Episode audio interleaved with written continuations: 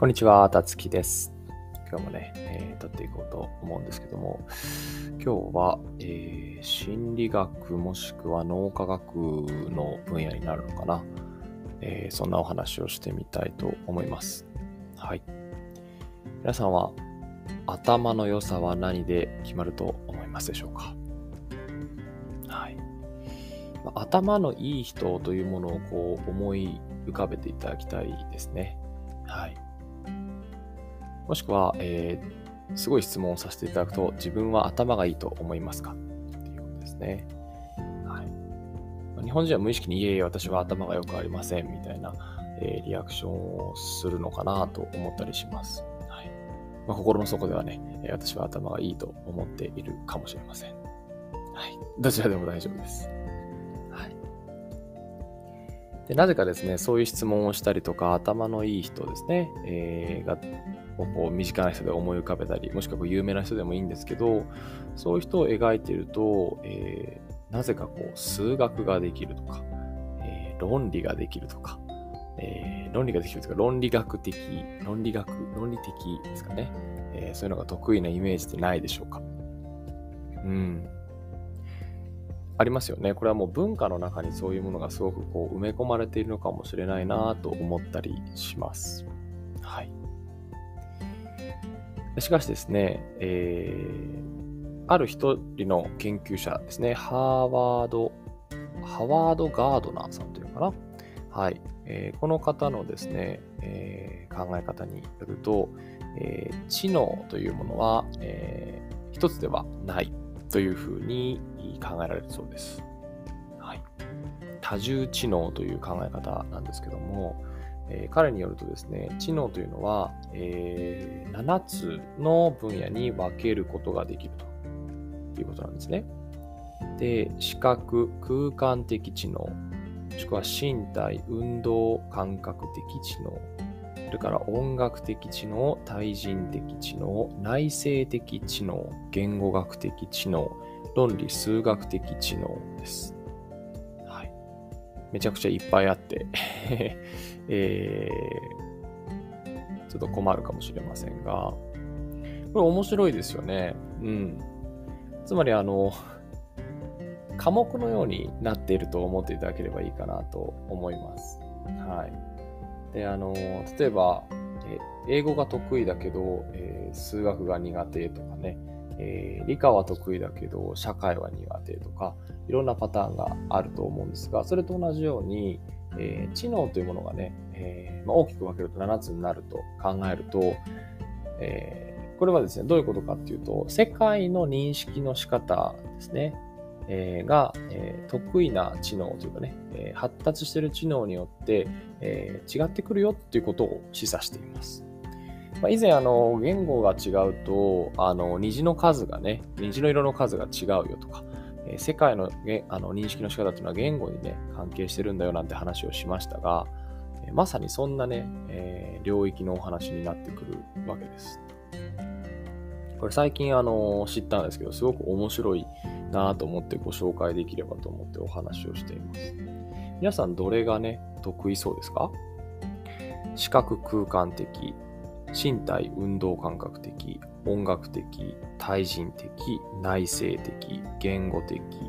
論理数学的。う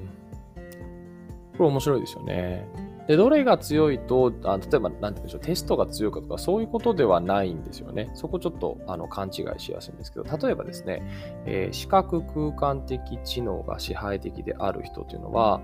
あの、ビジュアルなね、情報を好むわけですよ。視覚の情報を好むんですね。なので、何かこう、自分がわからないことがあると、図とか表を使ったりする傾向があるそうです。で、身体運動感覚が、えー、発達している知能としてね、発達している人は、運動が得意です。文字通りね。なので、何か覚えなければいけないことがあるよっていう時に、手で何度も書いたりして覚えるってことをするかもしれないですよね。書くという身体的行為が、えー、大いに役立つわけですよね。それから音楽的知能を持っている人っていうのは、これ、あの、歌が上手いとかね、えー、楽器演奏したり作曲したりするっていうのがね、えー、得意とか、そういうことを必ずしも意味しないんですよね。例えば何か覚えなければいけないときに、えー、こうリズムですね。言語のリズムに集中したりするかもしれないってことですね。はい。僕あの、楽器はできませんというか、楽器はあんまりあの得意じゃないというか、あの一つもできないんですけども、リコーダーぐらいかな。えっ、ー、と、英単語をね、覚えるときとかは、どちらかというと、こう、リズムとかをすごく意識したりするタイプです。はい。なんか音楽、あまり、まあ、歌うのは好きですけども、楽器できないけど、こういうところ活かしてるのかなと思ったりします。はい。で、次、対人関係的なね、えー、知能なんですけど、えー、これは、えっ、ー、と、何か問題をね、解決しようとするときに、家族とか友人とか信頼できる助言者に相談するようになるかもしれないですね。うん。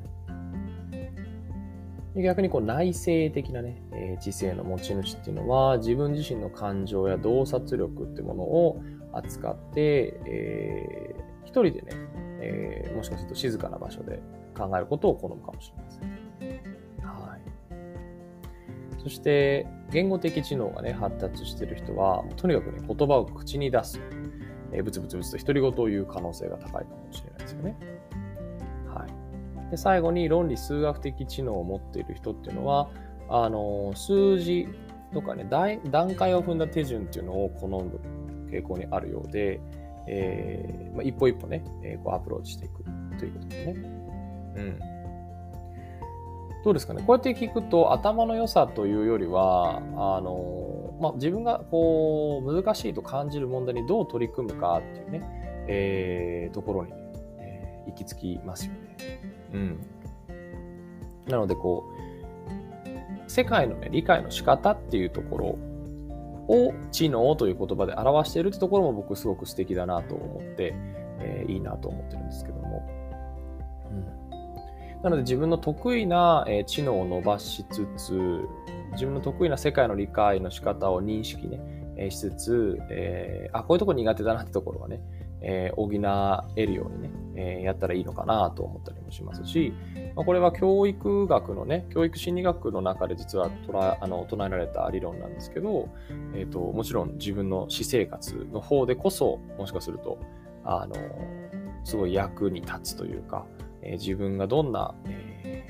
ー、利き腕ならぬ、利き知能を持っているかみたいなことも分かってくるかもしれないですよね。はい。というわけで今日はですね、えー、多重知能というね、えー、一つの理論をご紹介して、えー、頭の良さというのは、えー、もしかしたら一つに絞れないのかもしれないなというお話ですね。だから、あの人は何々的な頭の良さで私は何々的な頭の良さみたいなことが議論できるようになったりするのかなというね、えー、世界観にまで、えー、ちょっとお話を広げてみました。はい。何かね、えー、役に立つことがあったら嬉しいなと思います。はい。ではね、えー、今日はこれくらいでお話終わろうと思います。今日も聞いていただいてありがとうございます。また次回のエピソードでお会いいたしましょう。